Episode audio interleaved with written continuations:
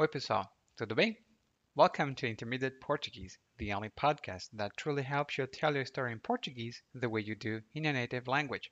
This is Ali, and this week, again, we have another queen to talk about. And very soon, we have many queens who gave um, very good idioms and expressions that we have in Portuguese. Today, you're going to learn a new one.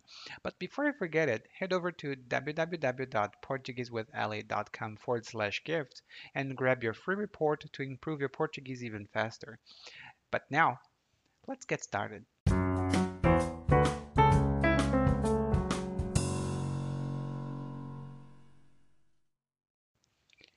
Imagine você que o ano é 1300, ou seja, 700 anos atrás. Não tem televisão, não tem Facebook, as mulheres não podem trabalhar fora. Na verdade, elas ficam com outro tipo de trabalho.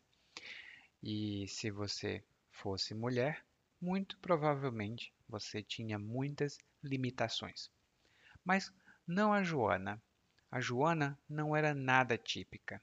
Primeiro, era rainha de Nápoles e dona da cidade provençal de Avignon. Hum?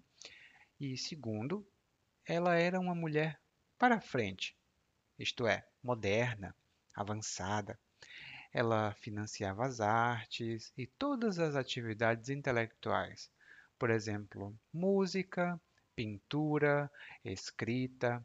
Ela era uma patrocinadora, que é a palavra que nós utilizamos hoje aqui no Brasil. Ela também tinha a mente muito aberta. Inclusive, na época, ela protegia um certo ramo de negócios que várias pessoas ainda acham hoje muito reprovável. Eu conto já já que negócio era esse. Mas antes, eu tenho que dizer para você que naquela época e essa história acontece na Europa, naquela época a Europa estava turbulenta, estava muito difícil viver naquela época. Porque, primeiro, o rei Felipe IV decidiu cobrar impostos sobre os bens da igreja. E isso criou um problema com o Papa Bonifácio VIII. O Papa não gostou nada disso e ele excomungou ou seja, ele expulsou, ele removeu o rei da França da igreja. Agora, o rei da França já não era mais cristão. O Felipe ficou chateado, ele ficou irritado e ele disse: prendam o Papa. Mandou prender o Papa e o Papa foi preso. E ele foi preso por tanto tempo que ele morreu na prisão. Pobre Papa. Depois disso, a sede, ou seja, o local principal, por exemplo, a sede da empresa, a sede de uma instituição, é o prédio principal. A sede do papado foi transferida para Avignon. E lá na cidade de Avignon moraram no total sete papas entre 1309 e 1378. Mas as datas aqui não são tão importantes. A situação é importante, porque um dos papas que morou na cidade de Avignon, era o Papa Clemente, é, comprou a cidade. Mas como assim?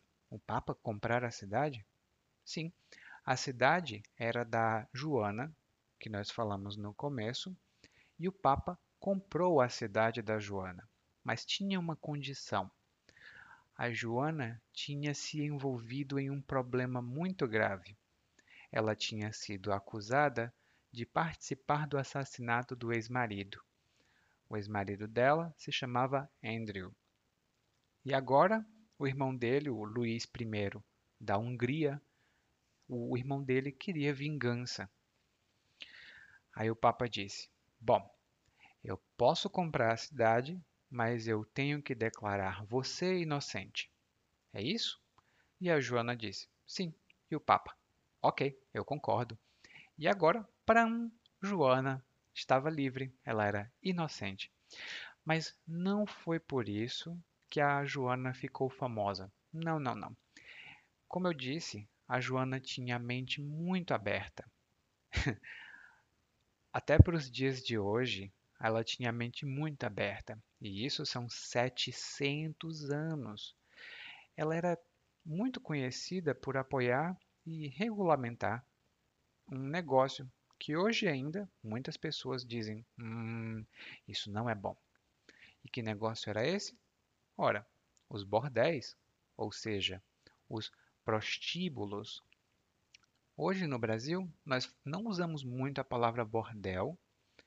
É, temos outras palavras que não são boas. e é mais comum falar prostíbulo, que é o local onde as prostitutas e os prostitutos também trabalham. Né? Prostituto, na verdade, não é uma palavra muito comum. É, temos uma palavra diferente para homens mas para mulheres, prostitutas. Hum. Então, como a Joana regulamentava e apoiava esse negócio, ela criou uma ordem, ela criou uma lei. E essa ordem era a seguinte: todos os bordéis, todos os prostíbulos deveriam ter uma porta por onde qualquer pessoa pudesse entrar. Ou seja, todas as pessoas poderiam entrar num bordel. Qualquer pessoa poderia entrar num prostíbulo. E por isso, naquela época, até hoje, os prostíbulos ficaram conhecidos como Casa da Mãe Joana. Ou seja, a Casa da Mãe Joana era um lugar onde qualquer pessoa entrava. Olha, e hoje no Brasil ainda se diz essa expressão mas o significado é um pouco diferente. Quando um lugar não tem ordem, nem nenhum tipo de regra, a gente diz que é uma casa da manjoana. Por exemplo, o professor diz: Ei, psiu, é melhor todos nesta sala ficarem quietos. Aqui não é a casa da manjoana. Parem já com a bagunça.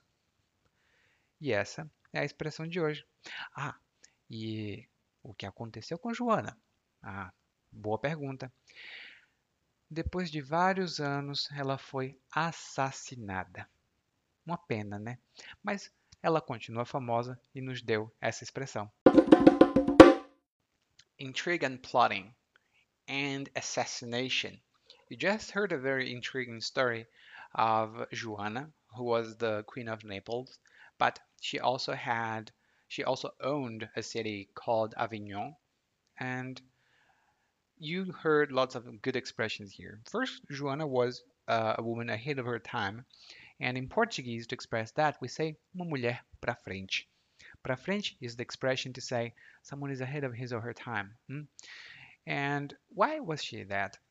Because she supported and actually she regulated a specific market, the market of the bordéis or prostíbulos, like prostitution houses, as we say here in, in Brazil like prostíbulo or bordel, which is what you hear by the end of the story. And um, the meaning of this expression, casa da mãe Joana, actually it sounds a little funny because when, when we want to insult someone, we say casa da mãe or casa do pai, something as well. And it kind of um, reminds us that this expression exists. Casa da Mãe Joana then is used when you want to say, when you want to describe a situation in which there are no rules, no uh, regulations, and everything is uh, really crazy. Uh, for example, if you think that your classroom is not organized, if you study uh, at, in, in, an institution, you can say, oh, que casa da Mãe Joana é essa? And if you have a family um, reunion like mine, and then someone starts saying something, or maybe they burp at the table and then you say, Ué, isso aqui não é a casa da mãe Joana, não. Isso aqui não é casa da mãe Joana, não. Two very common expressions. You can use that from now on. Now, I have a quick message for you. You just listened to Intermediate Portuguese, the only podcast that truly helps you tell your story in Portuguese the way you do in your native language. I hope that this helped you. And if you want to find out the secrets to learn Portuguese even faster, head over to www.portuguesewitheli.com slash gift. There, you'll find over 10 secret sources and techniques to improve your Portuguese even faster, spending very little. Thank you for listening and hope to see you soon. Até a próxima. Tchau.